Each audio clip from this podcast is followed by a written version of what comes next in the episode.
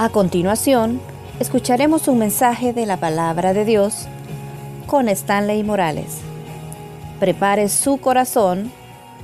Comenzamos. Cerramos nuestros ojos, por favor. Padre, te damos gracias en el nombre de Jesús por la oportunidad que nos das una vez más de estar acá. Gracias, Padre, por la vida de cada uno de mis hermanos. Gracias porque en sus corazones sé que en este momento te están pidiendo que les hables. Háblanos, Señor. Permite que tu palabra no regrese vacía. Que no haya ni un estorbo interno ni externo, Dios, que nos interrumpa o que nos quiera robar tu bendición. Que esta palabra venga como, como ese bálsamo, Señor. Que venga a fortalecer en el momento justo. Ayúdanos a todos, Dios, en el nombre de Jesús. Amén y amén. Vaya conmigo a la Biblia, por favor, a la segunda carta del apóstol San Pablo a los Corintios. Segunda de Corintios, capítulo 4. Vamos a leer del verso 7 al verso 10. Segunda de Corintios, capítulo 4, versículos del 7 al 10. Siempre, por favor, le pedimos, mantenga su Biblia abierta. Y hoy va a ser uno de esos días donde más le voy a pedir que la tenga abierta. Solo en este pasaje nos vamos a basar pero sí van a haber palabras que vamos a subrayar y vamos a ver qué nos quiere decir el escritor sagrado. Segunda de Corintios, capítulo 4, versículos 7 al 10. Segunda de Corintios, capítulo 4, versos 7 al 10. ¿Lo tenemos? Amén. Dice así la palabra del Señor, segunda de Corintios 4, 7 al 10. Pero tenemos este tesoro en vaso de barro, para que la excelencia del poder sea de Dios y no de nosotros. Que estamos, ¿qué dice? Atribulados en todo, mas no angustiados, en apuros, mas no desesperados, perseguidos, mas no desamparados, derribados, pero no destruidos llevando en el cuerpo siempre por todas partes la muerte de Jesús, para que también la vida de Jesús se manifieste en nuestros cuerpos. Amén. ¿De qué quiero hablarle en esta tarde? Golpeados, pero no derrotados. Golpeados, pero no derrotados. Y si usted observa desde el verso 8 y 9, el apóstol Pablo presenta unas escenas que hablan precisamente de eso, de alguien que está bien golpeado, pero al final dice, pero no va a estar derrotado. En el contexto el apóstol Pablo viene hablando, si usted tiene la oportunidad, ¿verdad? Y se lo recomiendo leer desde el versículo 1, el apóstol Pablo viene, viene hablando acerca de la obra de Cristo, de lo poderoso que es la obra de Cristo, pero también habla de lo que la obra de Cristo han hecho en él, en Pablo. Dice, la obra de Cristo es poderosa y lo que ha hecho en mi vida es poderoso. Pero, dice el apóstol Pablo, el Dios de este siglo se ha encargado, dice, de cegar la mente de las personas, no solo para que no vean, sino para que no entiendan ese poder que es la obra de Cristo. Entonces dice el apóstol en los, versos antes del 7, la obra de Cristo es poderosa y lo que ha hecho en mi vida es grande. Pero el Dios de este siglo se ha encargado de que la mente de las personas ni siquiera vea la palabra, el poder y ni mucho menos la obra que hace Cristo en las personas. Con esa base el apóstol Pablo viene y le dice al lector, en este caso a Corintios, y le dice a usted y me dice a mí, con base en lo que sé que es la obra de Cristo, puedo decirles esto. La vida cristiana, y no sé cuántos se van a identificar con Pablo, la vida cristiana no es nada fácil. ¿Escuchó? El apóstol Pablo le dice al lector, la vida de un cristiano no es nada fácil. Quizás el lector en algún momento podía haber dicho, pues si en Cristo no hay problemas, En Cristo no hay dificultades. En Cristo las cosas van a ir bien y muchas veces lo hemos dicho. Existen muchas personas que hablan de un evangelio bien light. Venga a Cristo y no va a tener ningún problema. Y eso contrasta con lo que vivimos. No sé cuántos se identifican. Que contrasta con el diario vivir nuestro. Tenemos dificultades, tenemos pruebas, tenemos enfermedades. De repente un cristiano bien consagrado, de repente aparece una enfermedad, una situación económica. Pero Pablo dice, escúchenme, la obra de Cristo o la vida cristiana no es fácil. No es nada fácil. Pero sí quiero decirles algo, dice Pablo. Vale la pena vivir la vida de Cristo. ¿Escuchó? Dice, no es fácil, no es fácil, pero vale la pena la vida de un cristiano. Y eso es lo que vamos a hablar y a desarrollar esta tarde. Quizás comenzar con una pregunta. ¿Acepta usted la voluntad de Dios sobre su vida? Escuche esa pregunta. ¿Acepta usted la voluntad de Dios sobre su vida? ¿Lo acepta sin ningún reproche?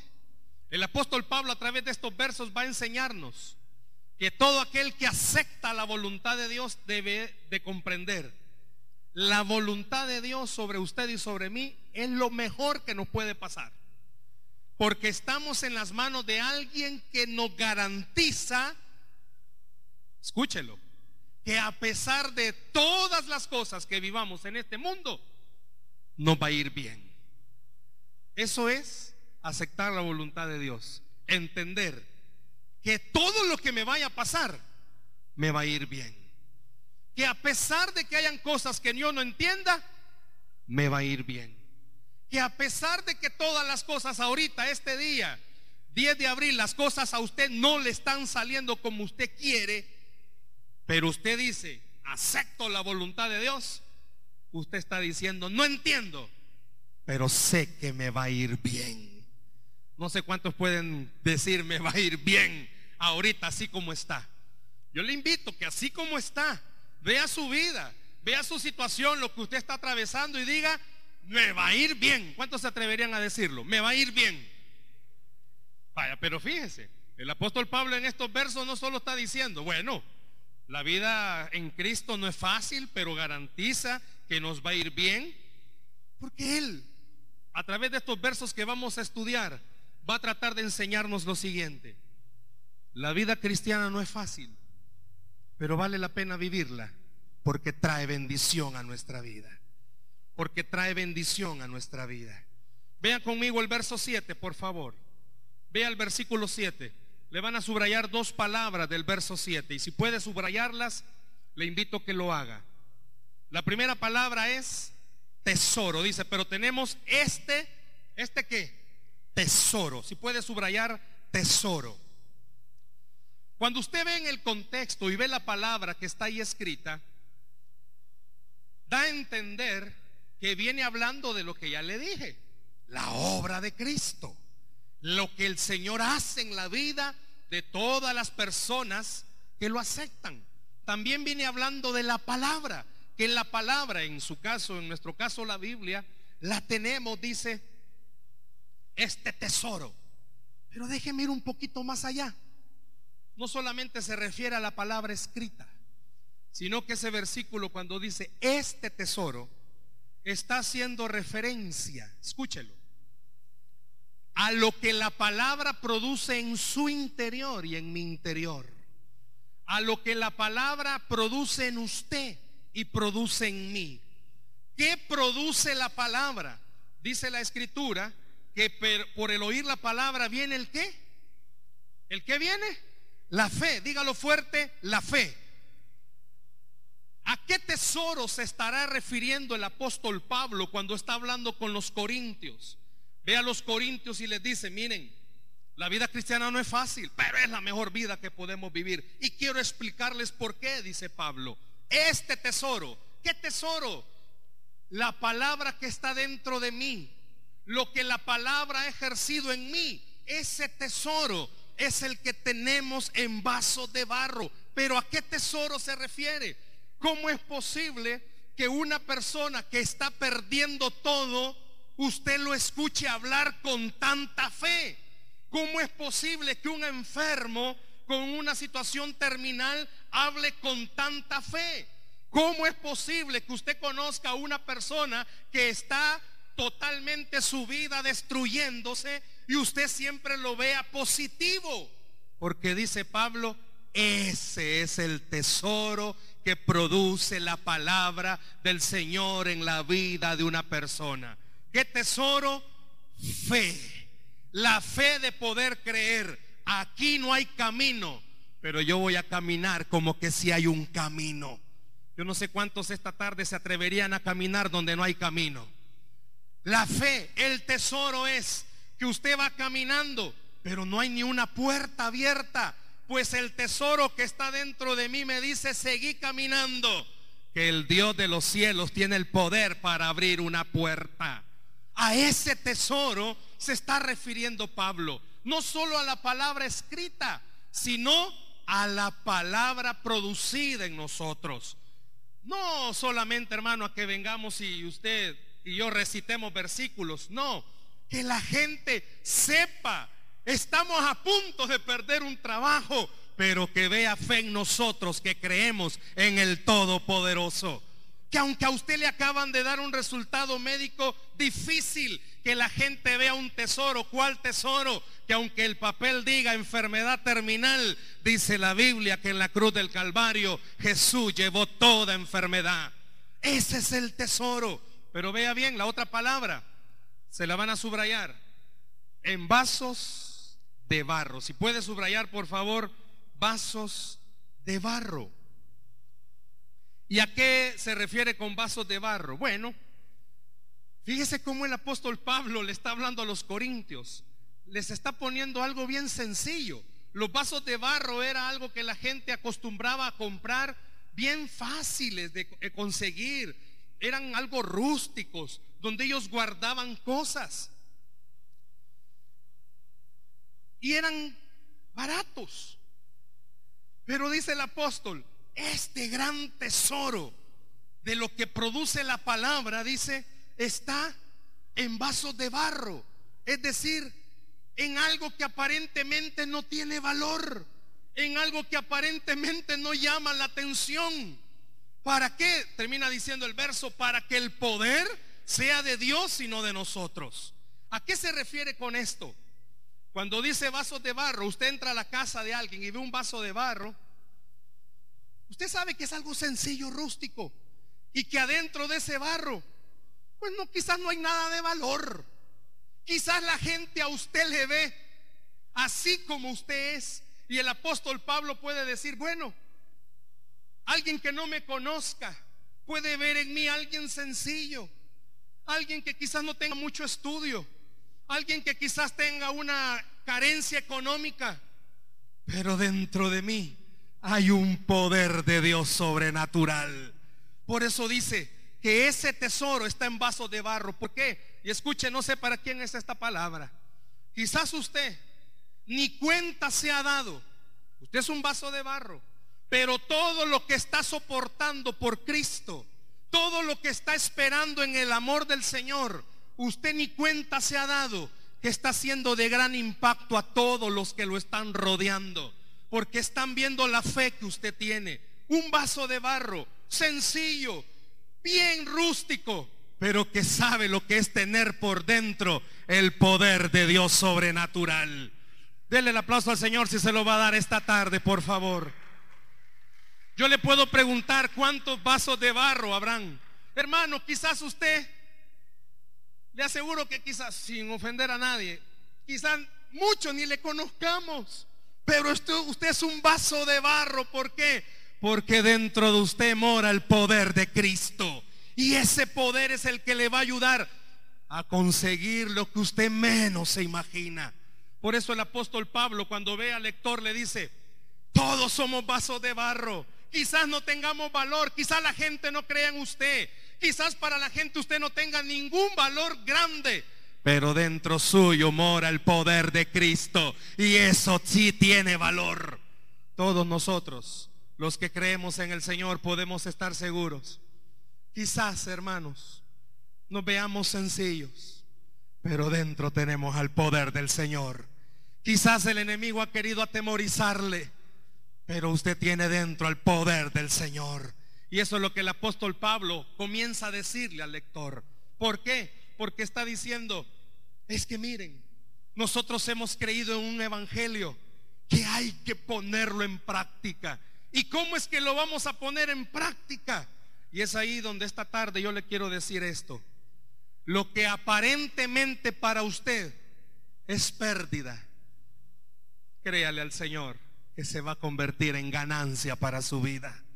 Lo que aparentemente ahorita es una pérdida, en realidad se va a convertir en una ganancia.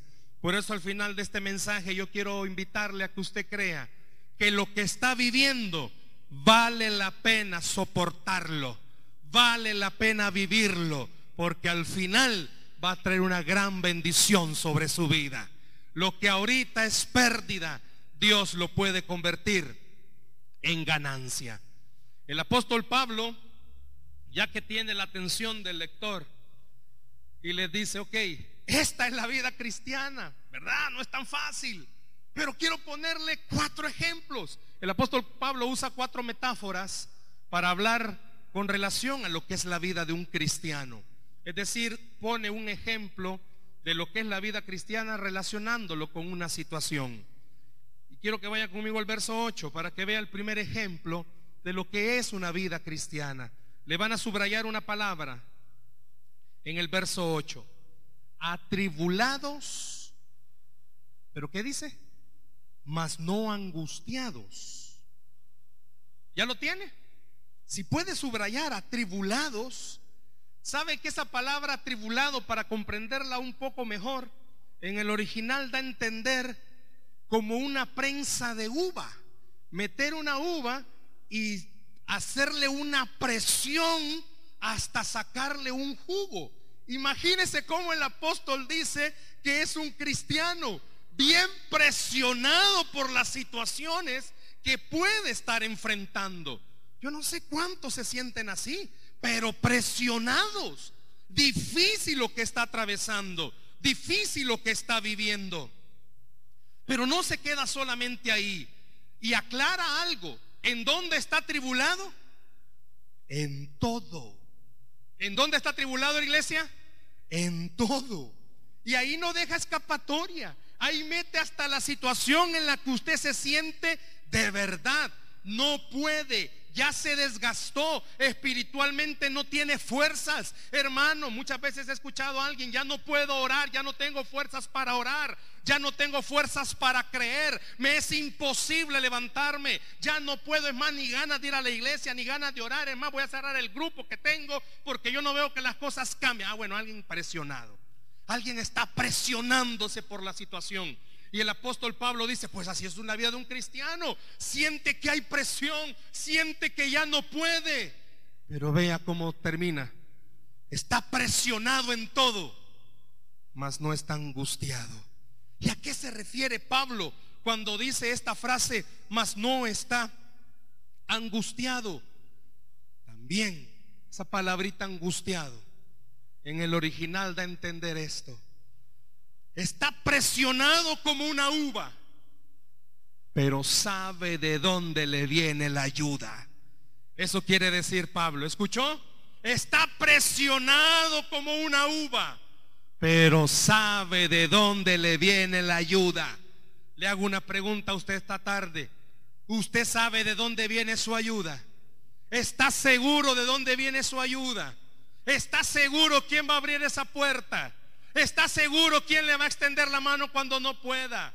¿Está seguro quién va a pelear por usted cuando no tenga fuerzas? ¿Está seguro? El versículo dice, el cristiano se siente tan presionado que no puede, pero sabe de dónde viene la ayuda, porque mi socorro viene de Jehová que hizo los cielos y la tierra. Dele el aplauso al Señor si se lo va a dar esta tarde, por favor. Cuando el apóstol Pablo usa este ejemplo, está diciendo, una persona acorralada, pero sabe quién va a abrir la puerta para que salga.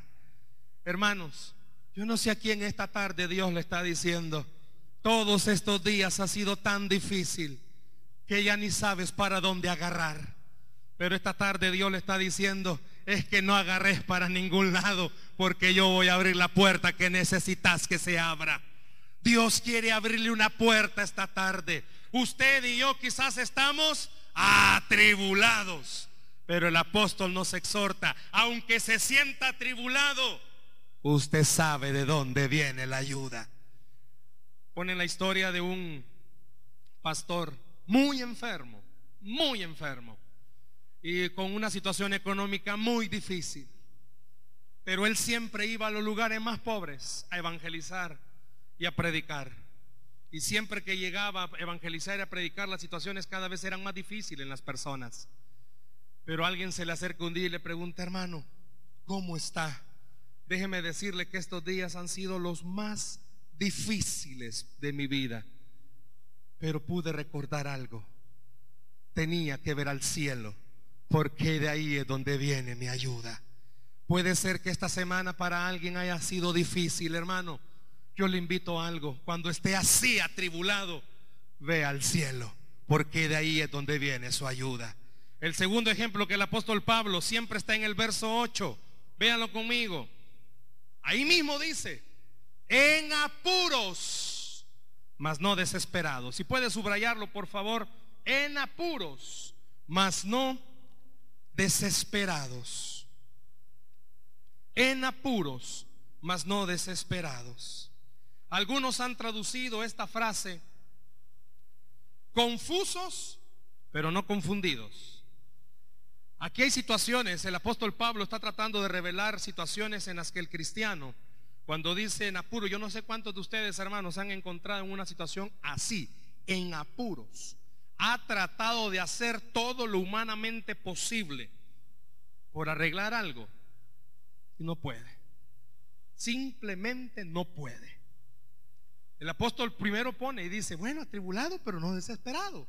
Pero ahora pone otro ejemplo y dice, personas que ya intentaron ayunar, ya hicieron el apadrinamiento, vienen a los cultos, vienen a doctrina, se han metido al instituto bíblico y hace de todo y nada.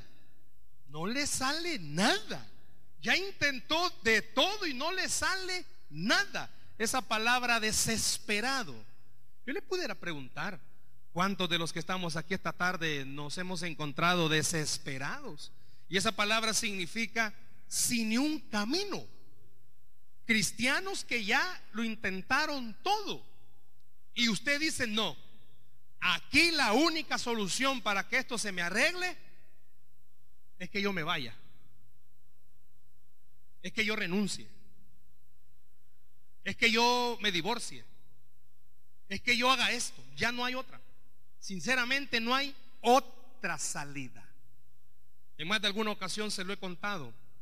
Hay alguien dentro de la red que ya llevamos un buenos años y es una persona que ora e intercede mucho por su esposo y ora y clama y él en vez de volverse un ángel cada vez se vuelve más diablo, dice, pero ahí está orando por él. Si está aquí no va a decir amén, pero está orando por él.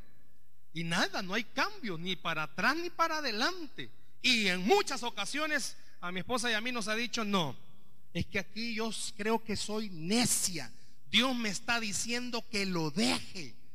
Claro, Dios nunca le ha dicho eso. Pero la desesperación la lleva a decir, Dios me ha dicho que lo deje.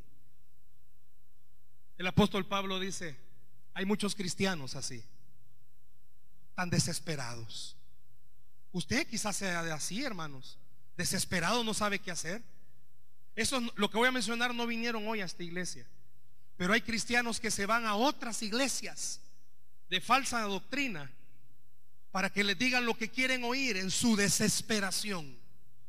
Ah, que en la iglesia tal dan palabra y dan profecía y se van allá para que le den palabra y profecía. Y ni eso, siguen desesperados. Y el apóstol Pablo está enseñando algo, es que, óigame, todos los cristianos en algún momento vamos a estar en apuros, pero no nos desesperemos, porque nuestro camino siempre es Cristo, porque nuestra solución siempre es Jesús. No es la iglesia tal, no es el profeta tal, no es la profetisa tal quien tiene que decirle la dirección por donde tiene que ir es el Espíritu de Dios. Y Él está aquí en esta iglesia. Él está en este lugar. Dele el aplauso al Señor si se lo va a dar, por favor. Pero no solo está aquí.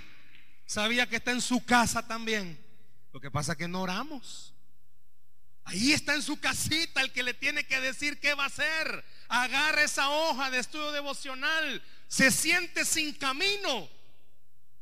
El camino se lo tiene Jesús todos nos vamos a hallar desesperados, en apuros, que no vamos a saber qué hacer. La Biblia dice que el apóstol Pablo tenía que emprender un viaje, porque en su corazón estaba el deseo de ir y hablar del Señor a Asia y a Bitinia. Pero de repente en dos intentos no pudieron ir porque entendieron que no era la voluntad de Dios ir ahí.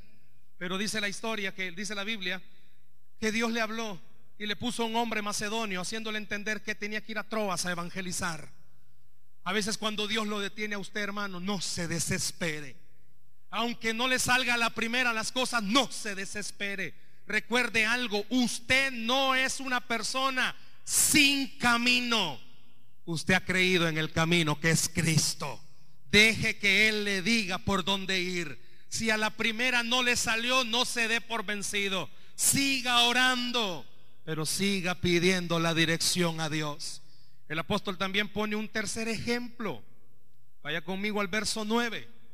Ya nos habló a los atribulados, ya nos habló a los que estamos en apuros, pero también dice que en muchos momentos, dice el verso 9, nos vamos a sentir perseguidos, mas no desamparados. Usted sabe que el apóstol Pablo lo siguieron los romanos los siguieron los judíos, lo seguía Satanás y en muchas ocasiones lo querían, bueno, lo dieron por muerto. Pablo sufrió, a Pablo lo azotaron. Yo no sé cuántos hermanos, por estar esperando un milagro, usted se ha sentido perseguido, que el enemigo no le da agua, si no sale de una cuando se mete en otra. Y de verdad que usted no haya ni por dónde. Dice el apóstol Pablo, es que la vida de un cristiano también es así. Va a sentir que lo están persiguiendo de día y de noche, que usted no va a encontrar por ningún lado salida. De verdad que usted, pues sí, sí, ya sabe que tiene problemas bancarios, pero y no lo dejan. 11 de la noche le están llamando, lo están persiguiendo por todos lados, por su cristianismo, por su fe. Yo no sé cuántos en esta tarde Quizás han dicho como muchas veces Pablo dijo, el Señor va conmigo, el Señor va conmigo. El apóstol Pablo dice, yo les puedo dar testimonio que a mí me han perseguido. Yo he tenido persecución. Pareciera ser que el diablo me puso el ojo y no me ha dejado. ¿Le ha pasado? Que usted ha sido blanco de ataque, su casa ha sido blanco de ataque, las finanzas, usted no ve ni una. Pero haga lo que haga, hermano. Se le va el pisto como agua. Y aunque usted diga, no, hoy no, hoy no, ah, de repente aparece algo. A mí me gustó un comentario que habla de este verso 9. Y en esta parte donde dice que al cristiano muchísimas veces los problemas de salud y financieros son los que los persiguen para desesperarlos, para hacerlos sentir desamparados. Hermanos, ¿Cuántos de los que estamos acá quizás la economía es nuestro dolor de cabeza? Y de verdad que ya no hayamos que hacer. Ya refinanciar no podemos porque estamos requete financiados. Ya cuando llegamos al banco ya nos pueden, ah, refinanciar viene, ya no puede. Porque estamos mal. Y muchos quizás dicen, la economía es mi dolor de cabeza. Yo siento que no voy a salir de esto. Pues el apóstol Pablo dice, hey, si usted se ha sentido así, usted no está desamparado. Tiene al Señor de su lado. Yo he tenido al Señor de mi lado en los momentos más difíciles. Aunque el mismo enemigo ha peleado contra mí, dice Pablo, yo no me he visto desamparado, siempre he visto al Dios de los cielos de mi lado. Aunque usted sienta, hermano, hermana, que está solo, Dios le está recordando esta tarde, puede un ejército pelear contra ti, pero yo estoy contigo todos los días hasta el fin. Puede ser que por muchos caminos le estén rodeando, hermanos, pero el poderoso gigante está peleando por usted en esta tarde. No está desamparada, no está desamparado, porque Dios está con usted. ¿Cuántos pueden darle gloria al Señor por eso? No estamos desamparados, déselo al Señor esta tarde. No está desamparado. La economía de esta nación puede entrar en mayor crisis. Por fe no estamos desamparados, porque nuestras finanzas no dependen de impuestos ni de gobierno alguno. Nuestra finanza depende del Dios de los cielos pueden estarse peleando, querer arreglar las pensiones, pero su pensión y mi pensión viene de los cielos. No estamos desamparados. Déselo al Señor esta tarde. No se sienta desamparado. Puede ser que usted vive en una zona conflictiva. Nosotros vivimos en una zona conflictiva. Bueno, donde vivimos con mi esposa no, pero para llegar a nuestra casa estamos en medio de dos bandos. Por un lado está la 18 y por el otro la MS. Y nosotros, gracias a Dios, estamos bien. Pero para llegar a la casa, un día pasamos por una u otro día pasamos por otra. Pero no estamos desamparados. Puede ser que la zona donde usted viva sea difícil, pero usted no está desamparada. Dios está con usted. Siempre en el mismo verso 9 pone la última metáfora el apóstol Pablo y dice, yo no sé en esta parte cuántos van a identificar su vida en este momento. Si puede subrayarlo, por favor. Derribados, pero no destruidos. Ahí se lo van a subrayar, subrayelo. Dice, derribados, pero no destruidos. ¿A qué cree que se refiere esa frase? El apóstol Pablo, cuando vio a los corintios, les dijo, les estaba haciendo referencia a esto. En el Coliseo romano siempre habían peleas, siempre habían luchas de gladiadores. Pero él trajo a su mente, a la mente del lector, este ejemplo y dijo, el cristiano puede ser como un gladiador, o para que veamos en, en un contexto nuestro, un boxeador al boxeador pueden golpearlo y golpearlo y golpearlo. Y es más, de un golpe que le den lo tumban a la lona. Y muchos de nosotros así estamos quizás.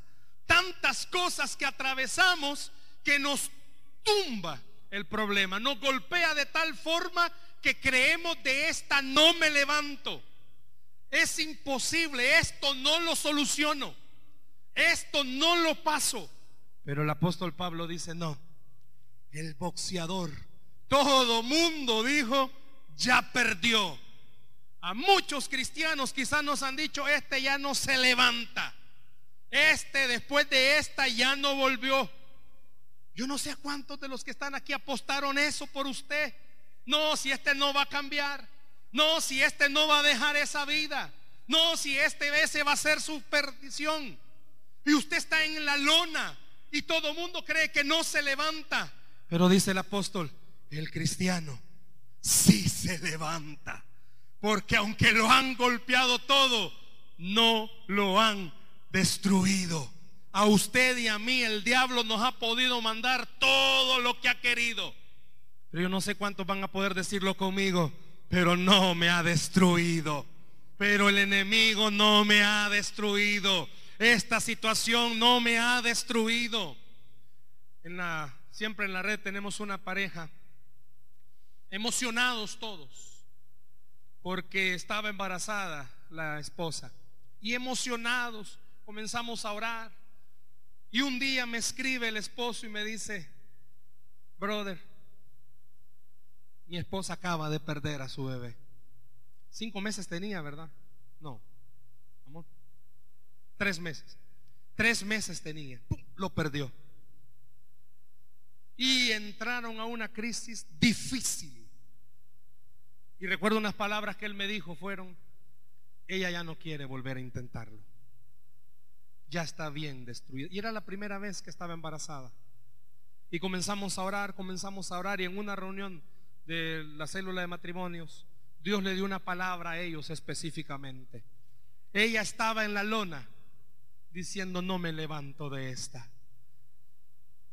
Pero Dios le dio una palabra donde le dijo, es cierto, tú no te levantas de esta, pero yo sí te voy a levantar de esta. ¿Y sabe qué?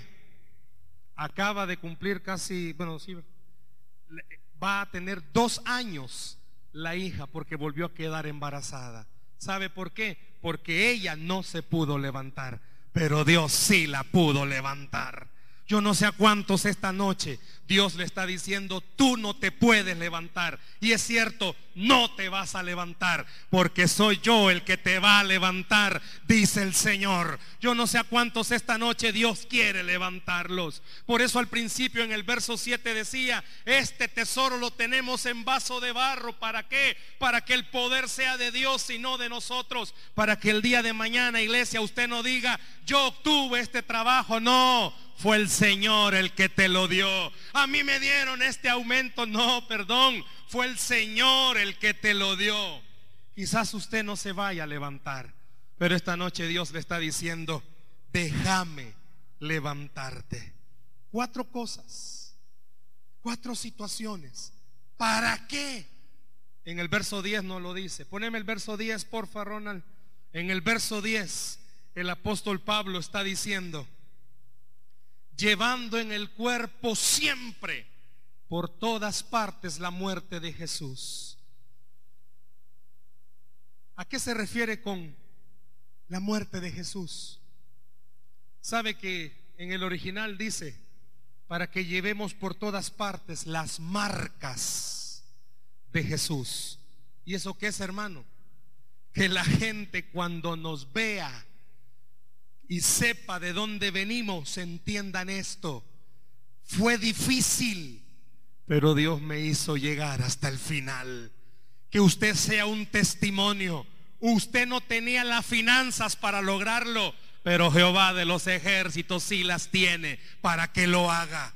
Quizás usted no tenga la capacidad para hacerlo, el apóstol dice, la vida del cristiano es de tal forma que somos como un testimonio. Hermano, todo lo que pasamos en la vida espiritual. Por eso el mensaje se llama golpeado pero no derrotado. ¿Por qué? Porque los golpes tienen que ser como una muestra para las personas.